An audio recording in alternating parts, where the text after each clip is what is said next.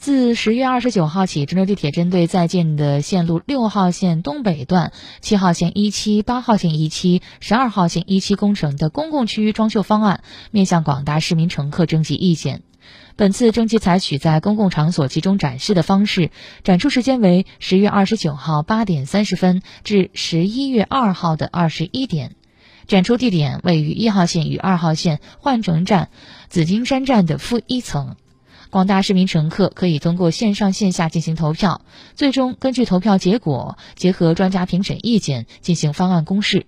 线上投票方式：关注郑州地铁微信公众号，点击十月二十九号当天平台推送的二维码进行扫码投票，每个微信号仅限投票一次。